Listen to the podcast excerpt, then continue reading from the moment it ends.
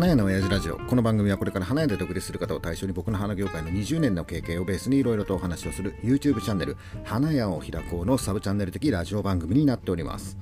はい、えー本日が9月の9日ですね、えーいつも通り店長さんと一緒にラジオを収録しておりますと。はい。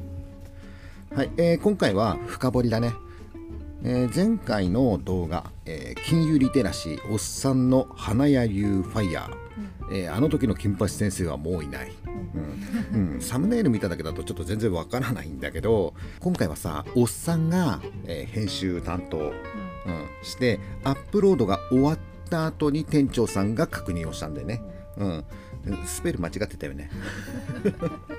あの。そうなんだよ。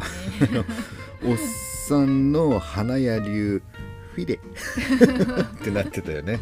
えっ、とフィラ。フィラ、えー、わかんないけど、えっ、と、え FIRE っていうのがファイヤーなんでしょ？そうん、そこの最後の E が A になってるんでしょ、えー Financial Independence Retire Early。Early だから A みたいああいいだな。な。いいの。もうそういうところは別に大事じゃないから言いたいのはファイヤーっていうことでねねかっこ悪いな。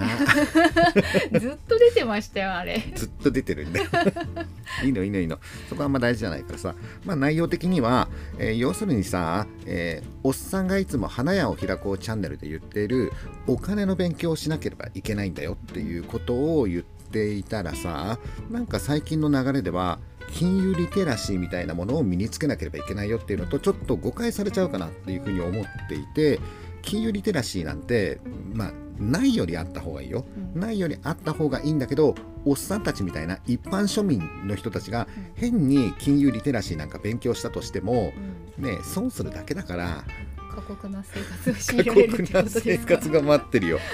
二十歳から25歳まで何の楽しみもなくとにかく、えー余ったお金余ったお金じゃないよね。生活最低限うん。のお金以外は全て投資に回せっていう話でしょあれはきついよね。でそうするとさ、えー投資っていうのはチャートみたい、えー、となんつうのグラフみたいのがあるんだけどさ、その投資したお金が上がったりとかさまあインデックスファンドとかでそんなにさどんどん下がるとかないと思うんだけど基本的に投資っていうのはさ、えーリスクはあるからね。うでで。まあこう上がったりまあ下がったりそんなに下がったりとかないかもわかんないけどで見るのが楽しみになってくるわけだよ、ね、そうするとお金を投資するのが目的になっちゃうわけだよ。うん。違うよね。ファイヤーの目的っていうのはもともと何かっていうと経済的自立。うん。そして早期リタイアが目的なわけですよ。要するにお金のために働かないでも利回りだけでさ、うん。うん、生活ができるようになるっていうことが目的じゃん。うん。なんだけどあれやったらわかるんだけどさ投資始めるでしょ？うん。そうするとチャート見てさ増える楽しみみたいのがあったりとかするわけだよ。そうすると増えるのが楽しくなってきちゃったりとかするとさっていうもうそれさじゃあちょっと利益出たからお金下ろしてうん。どっか遊びに行っちゃおうかっていう風にはならないんだよね。感覚的にはさ、うんうん、だから FX とかの話もちょっとね出てきたと思うんだけど FX なんて FX ってあの為替取引ね、うんうん、よくさテレビでさ、うん。えー今日の為替はうんえ1ドル100何円ですみたいにああれあれあれなんだけどあれなんか上がる方にかけるか。うん。下がる方にかけるか。あ両方いけるわけよ。うん。んこれからはあれだな。円は上がるなと思ったら上がる方にかける。うん。いやこれ円下がるだろって言ったら円下がる方にかける、うん。ね、こういうのを長反賭博って言うんだよ、うん。うん、で上がったぞってなった時に売れればいいよ。でもさどこが上がったかっていうのが分かるのは下がった時に分かるんだよ。そりゃそうですよね。そうでしょ？あの時がってことですよね。そうそうそうそう。だから結局上がりきったところで売ってうん。下がりきったところでまた買うみたいなさ。うんそういうのって後から分かることなんだよ。だからグラフチャートっていうんだけどさそのチャートを見てここでさ売ってここで買ったらさ超儲かるじゃんっていうのは後になって分かる ことなの。でそこでさ心理的にね例えばさ上がる方にかけてて上がってって上がってってずんずんずんずん上がってって、うん。これはもう月まで行っちゃうんじゃないかなみたいなそういうのをムーンっていうんだけどこの間ならそのムーンがそうね。そうそうそう。あの会社を作ってイノベーションを起こしてムーンだよって言ってるのっていうのはあのそれねチャートでこうグーって、うん、月まで上がってっちゃうよっていうのをおっさんはムーンって言ってる。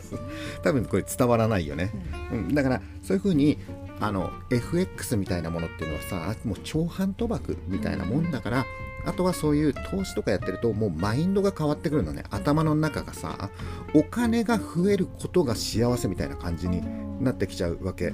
そうするとお金が減ることが不幸せみたいな感じになるんだって。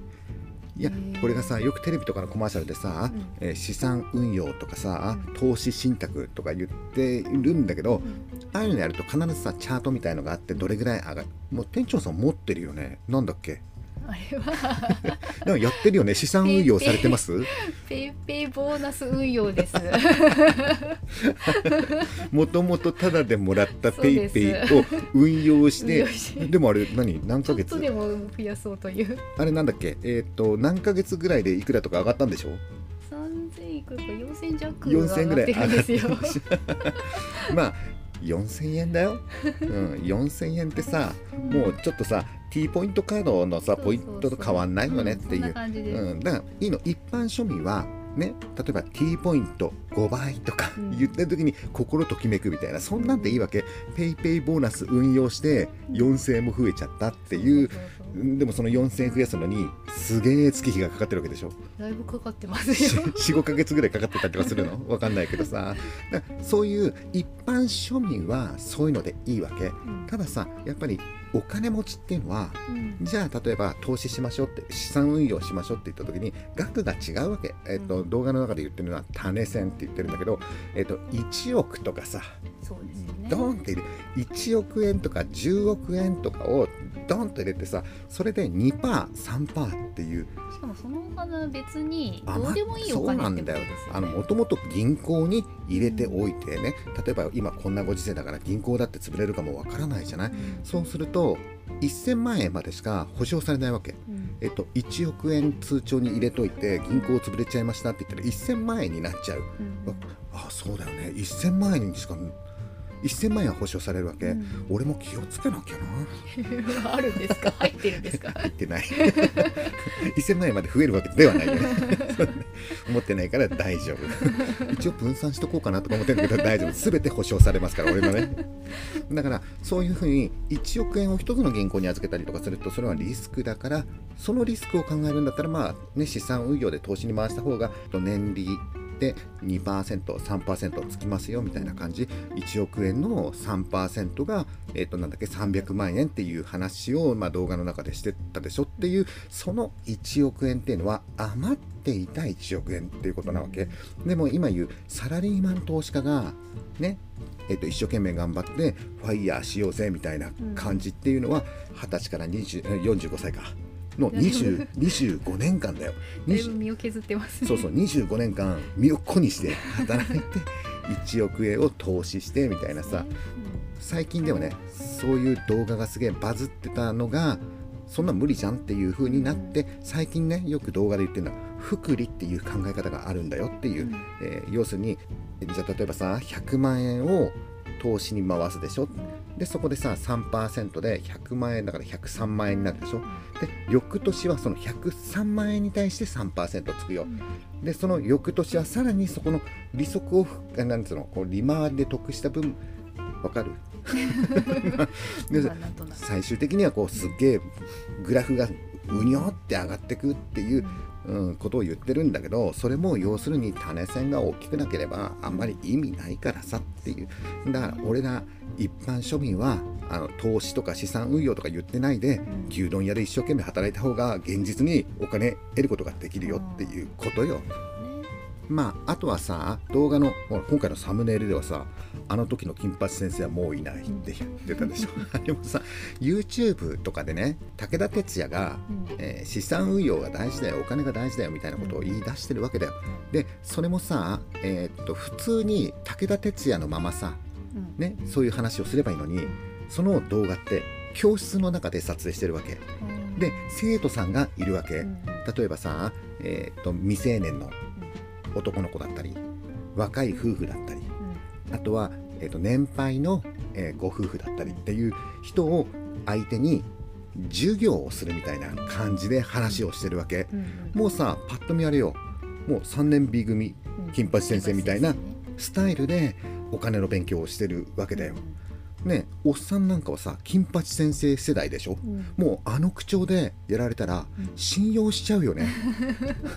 あこの人が言ってるんだから間違いないよね、うん。みたいな感じに勘違いするっていうのね、あれねやり方としてはおっさんが昔やっていた、えー MLM ねマルタイレベルマーケティングね、チューチューするやつね。あれと全く同じだよ。うん。あの人を騙すシチュエーションが出来上がっちゃってるからさあんなのを見せられちゃったら一般のサラリーマンでも投資をしたら儲かるんじゃないかみたいな風にうん。おすごい説得力だからさそうだよ昔あの人にいろいろ教わったもん。人と人とは支え合って。本当だよね。ねだからああいう風な感じでやられちゃうと俺ら一般庶民は騙されちゃうから気をつけようねっていうことをおっさんの、えーチャンネルで話をしてるんだけど、うん。おっさんあんまし情報発信力がないからさあれなんだけどいやもしねもしだよお金を増やしたいんだったら、うん。それこそ花屋になればいいわけだよ。うん。で花屋っていうのはまださ競りが機能してるでしょ、うん。競りってあのあれね仕入れね、はいはい。うん、競りが機能してるわけだよ。うん。予算10万円持って行って競りが高かったらあんまし買えないしうん。競りが安かったらすげえ買えるじゃんもしくは買うものが決まっていてうん。それが相対で買ったら10万円なんだけど競りで買おうって思っててうん。ね、全部買った時にそれがさ12万になっちゃうこともあるわけだよね。だけど8万円になることもあるわけだよね。もっと言ったら5万とかになっちゃう。すっげえ安くなっちゃう。あるでしょっていう。だから花屋さんっていうのは基本的毎日ギャンブルしてるわけ。うん。競り場でさ見たらわかるでしょもう場外馬券場みたいな雰囲気じゃん。雰囲気はね。みんなさあ最近はさタッチパネルでね仕入れするようになったからうん。赤鉛筆とか持ってないけど。ちょっと前なら赤鉛筆持ってさみたいな。ちゃんとメモしながらそうそうそう。であの競り場のところ昔はあれだよ競り場でタバコも吸えたらしいよ。へー。競り場でタバコ吸いながらさワンカップかなんか飲みながらさ 仕入れとかしてる時代が今も飲み物もダメです今飲み物もダメでしょっていう。飲んだり食べたりしちゃダメです、うん、ダメでしょ？そうそうそうそう。だから花屋さんっていうのは前も言ったかな。あのパチンコとかさ競馬競輪そういうね、ちっちゃなギャンブルをする人ってあんまりいないの。うん。多分ね宝くじ買う人もそんなにいないんじゃないかな、なんでってそれは日々市場でギャンブルやってるからっていうことよ。だからギャンブルやりたいんだったら花屋やればいいわけだよね、うん、あとはあれだよ。本当にギャンブルやりたい人は仮想通貨やればいいよおっさんちょっと、うん、おっさんちょっとね仮想通貨詳しいよ。うん。多分ね仮想通貨の YouTube チャンネルとかやったらうん。多分今の花屋を開こうチャンネルよりもバズる、うえー。自信あるよ。おっさんねむまあいいややめとこう、うん。あの仮想通貨の話始まると終わらないからさ。まあいいね。やめとこう。あれでチャートずっと見てなきゃいけなくなりません？あーそうそうそう。あのね仮想通貨に関してはあと基本的には片っぽだけなの。えっと上がったら嬉しい下がったら悲しい。保有してればね。うんうん。さっき言った FX っていうのは、えっと上がる方にかける下げる方にかける。あだ両方どっちもあるってこと。仮想通貨の場合は上がったら嬉しい。だから基本的にねそんなにねチャートをえっと四六時中見てるかっていうと、うん。まあ定期的にちょこっと見てさあ上がってんじゃんとか、あ下がっちゃったよそんなような感じなんだけど FX は大変だよ。もうね寝てらんない。寝られないんですか？寝てらんない。あんでしかも今さスマホでさうん。チャートが見れたりとかするでしょ、うん。そうするともうさ運転中とかもさずっと気になったりとかしてあんな危ない。危ないですね。でしかも儲かる気がしないっていうねまあ今ね日本の税制上ねちょっとまずあのね仮想通貨っていうのはえーっとね雑所得っていう。だからもういいよ。仮想通貨の話はやめよう。そう あの多分5年後10年後くらいには税率が税制が変わったりとかして、うん。まあ面白くなってくるんじゃないかなっていうふうに思って今のうちに仕込んどくみたいなことは考え方としてあるかもしれないんだけど、うん。まあとりあえず、えー、と仮想通貨の話はこのチャンネルではやめよう。はい、えっとあとあれだよね。今回の話の中で後半でさなんでその話になったんだっけ？えっとあそうそうそうそう。えーえっと、金融リテラシーでさ資産運用とか投資とかそういうのっていうのは投資家の話だよねって一部のお金持ちがっていう話をしてるわけででおっさんたちは何だっていうと経営者なわけだよ。でこれからさ花屋を開こうチャンネルを見てくれてる人たちっていうのはこれから花屋を開こうと、ね、これから経営者になろうっていう人たちでしょ、そうすると経営者と投資家っていうのは基本的な考え方が違うんだっていうことを言ってる。投資家っていうのはさお金でお金を稼ぐってことでしょ、でおっさんは経営者なわけ。で花屋を開こうチャンネルを見てくれてる人たちっていうのはこれから花屋さんで独立するっていう人でしょ、っていうことは経営者になるわけだよ。投資家になるわけじゃないじゃない、で経営者っていうのは経営者の儲け方があるよっていう話をしてるわけだよ。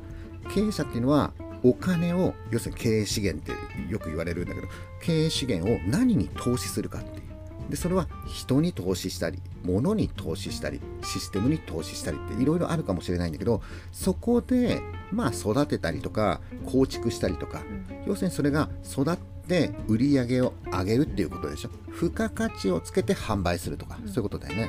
でそこから上がってきた利益を取るよっていう話だよね、この流れが経営者の自然な、うん。これがさ投資家のお金でお金をみたいな感じの脳みそでやっちゃったりとかすると失敗するっていうことね。経営者は経営者の、えー利益の取り方儲け方があるよっていうこと。で動画の後半で言ってたのはこの話をすると必ず言われるのは人に投資する、ね、育てて付加価値をつけて販売する。いやその人がさ辞めちゃったらどうするのっていうこともあったりとかするよね。必ず言われるんだけどそもそもさあのねそうなんだよ。花屋さんっていうのは離職率がすごく高いっていう話をしてるんだよね。で例えばさアルバイトで雇うんだけどそのアルバイトの子が何年いるんだろうっていうとなんだろうねみんな23年で辞めちゃうのかなみたいな、おっさんもさ花屋で独立した時にさ最初アルバイトで、えー人を雇ってたんだけど、その時はね結構離職率が高かったの。でその辞める理由っていうのはさいろいろだったけどね。まあほとんどがおっさんに原因があったりとかね。まあいろんなねもう喧嘩してさ「なんだよお前なんか辞めちまえクビだよ」みたいなことも言ったこともあったりとか。ね。あある程度おっさんに原因があったっていうこともあるんだけどさ、あでもねそれをやり続けてたらこれ結構大変だなっていうふうに思い出して、でおっさんがさ例えばだよ雇われる側だったらどうしたら辞めないのかなっていうことを考えたわけ。でおっさんはさいきなり経営者になったわけじゃなくていろんな、まあ、サラリーマンの経験もあるしとかさ雇われた経験も結構あるからね高校を卒業して一番最初に就職したサラリーマンの会社はさね働いて初任給ちょっと少なかったわけだよ。だけど一生懸命頑張ればさっていうふうに思ってたらそこの営業所の所長さんと飲みに行った時に君がどんなに頑張っても20年後の君は今の僕だよっていう。ね、すごい、まあ、これ過去でさなんか話してるからさ、ね、新入社員にお酒をおごってあげることもできない。うん。そんないいお店じゃないよ、うん、1,000円でベロベロっていうあれよ。せんべろのお店よ、ね、たかが1,000円の居酒屋さんをおごってあげることができないっていう、でもこれが現実だからねみたいなことを言われて、その次の日に辞めたんだけどさ何で辞めたかっていうとなんだろう夢がなくなったんだよね、あこれちょっと夢とか希望とか持てないなっていうのであこれはまずいと思ってスパッと辞めたっていうことね。だから要するに基本的にはさなんか働くっていうのは将来の目標みたいなのだったりとか夢だったりとかそういうのが想像できないと人って辞めるんだっていうふうに思ったわけよ。でどっかのタイミングでうち法人化したじゃない。はい。で辞めるきっかけになるのはほら前も動画で話したけど社会保険だったり厚生年金だったりねああいうのがきっかけで辞めるっていうこともあるでしょ、うん。要するに辞めるっていうきっかけを潰していくわけ一つずつ、うん。ね、まずは、えー体制だよね、えーっと社会保険厚生年金なんかいろんなそういうもの。社会保障的なものをまずは整えようみたいな。でそれで原因で辞めたらもったいないじゃん。まずそこ整えようよとあとは夢とか希望とかが ないと人って辞めるんだっていうことがあってうちではどうしてるかって言ったら新入社員が入ってきたら、えー人を育てるプログラムっていうものがあるわけじゃん。ね、例えばさ仕事を覚えなければいけないよっていうことは結構あるわけ。なんだけどその他に人を育てるプログラムっていう仕事を教えるのと育てるっていう目標みたいな感じ、まあ、ちょっとそれ2つちょっとち分かりにくいかもしれないんだけど例えばお店で仕事を覚えるっていうのはさ日常の仕事をさやるわけでしょ？それと他にえー、個人的なスキルアップみたいなレールを1本引いとくわけ、例えばうちのさ従業員の子で言うと専門学校を出て新卒で入ってきてるわけだよね。あの子はさ専門学校でフラワー装飾技能士の2級を取ってたよね、もうねその状態でうちに入ってきてる、でまだ若かったからさ、えー、フラワー装飾技能士2級で言うと、えー、技能五輪か、要するに花のオリンピックみたいのがあるんだよね。その大会に出る資格があるんだよね、はい、でそれが23歳まで出れる、うん、そしたら20歳で入ってきて23歳までの3年間はその子に、えー、その技能五輪に出なさい。っていうことで、えー、と大会での作品の作り方みたいなものを教えるわけだよね。これ仕事と全然関係ないじゃない。そうすると入って1年目が一番辞める可能性が高いわけ。でそこでその大会に出るよっていうことでどんどん大会の作品とかを教えていくわけ。要するに1年間の目標を作るわけ。でそれで大会出るじゃん。勝てるわけないじゃん。ね、でじゃあ今年は何位だった？でちょっと悔しいじゃあ来年はこうしようって言って、ね、そうやって毎年毎年目標を作っていくわけ、そうすると23歳になると今度大会出れなくなるじゃん、うん、23歳で終わりだからね、じゃあ次の目標を考えよう。って言った時に次がフラワー装飾技能士1級取ろうぜっていうことだよね、でフラワー装飾技能士の1級はさおっさんが、えーと、教室やってるからさ、おっさんが教えればいいじゃん、もっと言ったらえー、っとその前の年ぐらいからさどんどんちょっとずつ教えていけばいいってことだよね。うん、でそこで基本的なことをもう前もって教えてるから、うん、まあ、もちろん1年で一発で受かるだろうみたいな感じだよね。うん、1級を取るためのまず1年があるよね。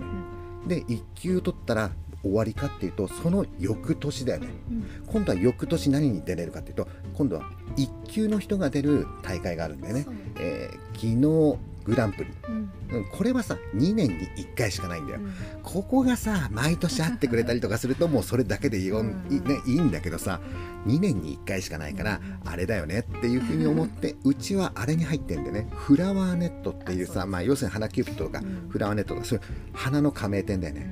であそこに入っていて何をやってるかっていうとそのフラワーネットの今度大会があるんだよね。これは毎年あるから、はい、そうすると今ちょっとコロナで。今ね コロナでちょっとないんだけどこのフラワーネットの大会っていうのはさ1年に1回大会があるわけ、うん、そうするとさ半年に1回まず予選があるんだよね、うん、でその後大会がある。だから1年に2回さ出場することが、うん、予選通ればの話だけどね、ね、通ればの話だけど。まずは、えー、地区予選があって、それで予選通過するとえー、半年後にまた全国大会があるよっていう。そうするとさ1年に2回やらなければいけないことがあるでしょ、うん、仕事のラインの他に、ね、そういう大会のラインみたいなまあこっちはもうほぼ遊びだよねっていうのがあって毎年何か目標を立ててそれをクリアしてっていう喜びみたいのがあったりとかするっていうのをただ続けてるだけなんだよね。うん、で今ちょっとさコロナでそういうね大会とかが困りますね、うん、うん、なくなっちゃってるんだけどじゃあコロナで今そういう大会に出れないから何をしてるかって言ったら今はおっさん YouTube やってたりとかさこういうラジオやってたりとかさで今度はオンラインでこういうことやってみようよみたいなことをやったりとか。で今うちのさその従業員の子が何をやってるかって言ったらフラワー装飾技能士1級のデモンストレーターみたいなことをちょっとやってるじゃない、うん、動画とかでさっていう。まださ20代の頃からもうさ人前でデモンストレーションとかやってたりとかするでしょ、うん、20代でさ先生とか言われちゃったりとかするとえ私みたいな感じになったりとかするじゃない？だからどんどんやらせて新しいことをやらやったらできるからさ誰だってさでやらせないからできないだけでさそういうふうに新しいことをどんどんどんどんやらしていって飽きさせないっていうことが一番結果的にはね飽きさせないっていう楽しい環境を作り続けるっていうこと。でまあもちろんさそれでもやめるっていうことはあるかもしれないよね。うん、だけどそういう時っていうのはさやっぱり今自分がやってる仕事っていうのがどれぐらい大変なことなのかっていうのはもう自分でもちろん分かってるわけじゃん。で自分がポンって辞めちゃって新しい人がポンって入ってきた時にできるかって言ったらできないじゃん。そしたら前もって言うでしょ？明日辞めますっていう教育はしてないじゃん。ねえっと年内でとか今期いっぱいでとかさいう感じにしないと困るじゃん。うん、だからなんつうのかなよくさちょっと話長くなっちゃったけど、まあ、最後にね。よくさあのアルバイトの子とか、まあ社員の子でもね花屋さんの中でもさおっさんよくね聞く言葉があるの「この会社さ」とか「この店さうん。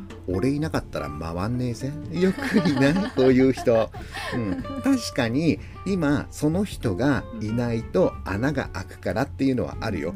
ただこの会社俺いなかったら絶対回んねえぜって言ってるやつのスキルってそんな高くないんだよ。そんなに高くないからその人結局辞めても会社は回るんだよね、だけどうちの場合はさ確かに1人いなくなったら大変なんだよ。でもまあそれでもさ辞めるっていうこともあるじゃんっていう。だけどまあそういうふうにしっかりとしたプログラムをこっち側会社側が作っておけば辞める時だって、うん。ああ私もうちょっとあれなんで今日で辞めます。そういう辞め方はしないよ。さすがに。ねうん、あのやっぱりちゃんとした体制をとっていればうん。辞める時もちゃんと辞めるわけ。うん。前もってさ、えー今年いっぱいでこういう理由で辞めますとか今期いっぱいでとかそういうの当たり前じゃん。それは社会人として当たり前だと思うの。社会人としてこっちは受け入れてるわけだから、ね。えっと働いてる人も社会人としてちゃんと働いてもらわなければ困るっていうことよ。例えばさ、えっと学生の子がいてさ、うん。でこの時で辞めるってもう分かってるんだからさっていう感じで前もって準備してみたいな、えっと引き継ぎ？当たり前だっていうことだよね。うん、まあなかなかさこういうのが花屋さんの業界の中ではさ、うん。ね、あいつ辞めちゃったんだよねみたいな感じの話すごくよく聞くんだけど やっぱりその辺はお互いさ、ね、大人なんだからうまくちゃんとやっていってでもね一番の理想はだよやめないっていうのが一番の理想なわけ。だからね感覚的な話ね感覚的な話だとおっさんは会社をやってるでしょ。でまだ今さ花屋1店舗なんだけどこれねベンチャー企業だよみたいなうん。イメージ。そうするとさベンチャー企業で今お花屋さんをやってるんだけど、ねえー、と店長さんなんかはそうなんだけどお花屋さん以外の業務すごいいっぱいやってるでしょまあこういうちっちゃなさ会社っていうのはやっぱり何でもかんでもやらなければいけないわけ。な今年なんで花屋に就職したのになんで私こんなことしなきゃいけないんですか？みたいにふうに思うかもしれないね。思うかもしれないんだけどそういうのも含め全部いろんなことやるわけ。そうすると例えばだよおっさん今スナックやろう。まあスナックの話はいいんだけどスナックやろうとしてることもあるし新しくインターネットを使ってこういうことをやろうみたいな。うん。どういうことをやるかわからない会社なわけ。そう東京デュースっていうのは。うん。なんだけどできるだけ少人数で売り上げを上げて利益を稼ごうっていうことをやってるのね。で人数さえ増えなければみんなの給料は増えるしかないんだよね。うんうんどんどんどんどん売り上げを上げてって利益を増やしていって人を入れた時に店長さんは仕事しなくていいよって。今のもう一人の従業員の子も、えーっと将来的には現場に立たなくていいよ。立ちたきゃ立てばいいよ。けど管理職になったっていいじゃんみたいな風に夢ね。これ夢ね。だからまずはみんなうちの社員の人たちっていうのは会社を大きくしようっていうことを目的でやってるわけだからさっていう。ね花屋の仕事が大変だから辞めますとかそういう そういう話をしてるんじゃないよっていうことね。まあそういう言い続けてまだでかくなってないからあれなんだけどね。っていうこと、うん、まあだからこういう風な意識でやっていったらさ楽しくなるんじゃないの？うん。うん、まあそういう感じで、えーっとうちではやってますよっていうことね。はい、ちょっと今回はさ長くなっちゃったけど、はい。うんとこんな感じでいいかね。うん。えー今回の動画まだ見てない方は、えー説明欄の方に URL 貼っておきますので、えーぜひ見てもらって、えーっとあれね間違ったスペルのところを別に突っ込んだりとかしない。そこは大事。そこは。大事じゃないから。そこそこはだもうそういうそういうちっちゃなところをさ店長さんは突っ込んでくるんだよ。いやだってあ大重要でしょいそこずっと出てんだもん。いいでも A でも同じだっつうんだよ。同じ事じゃないから。大事じゃないね。はいはいはい、ということでえ内容ね内容が良かったらだよ、あのスペル間違ってるからバットとかそういうんじゃない。内容が良かったらグッドボタン。はい。でチャンネル登録してない方はチャンネル登録してもらったりとかするとおっさんのモチベーション上がるよと。そういうようなシステムになってますのでぜひよろしくお願いします。はい。ということで今回の花屋の親父ラジオは以上になります。バイバイ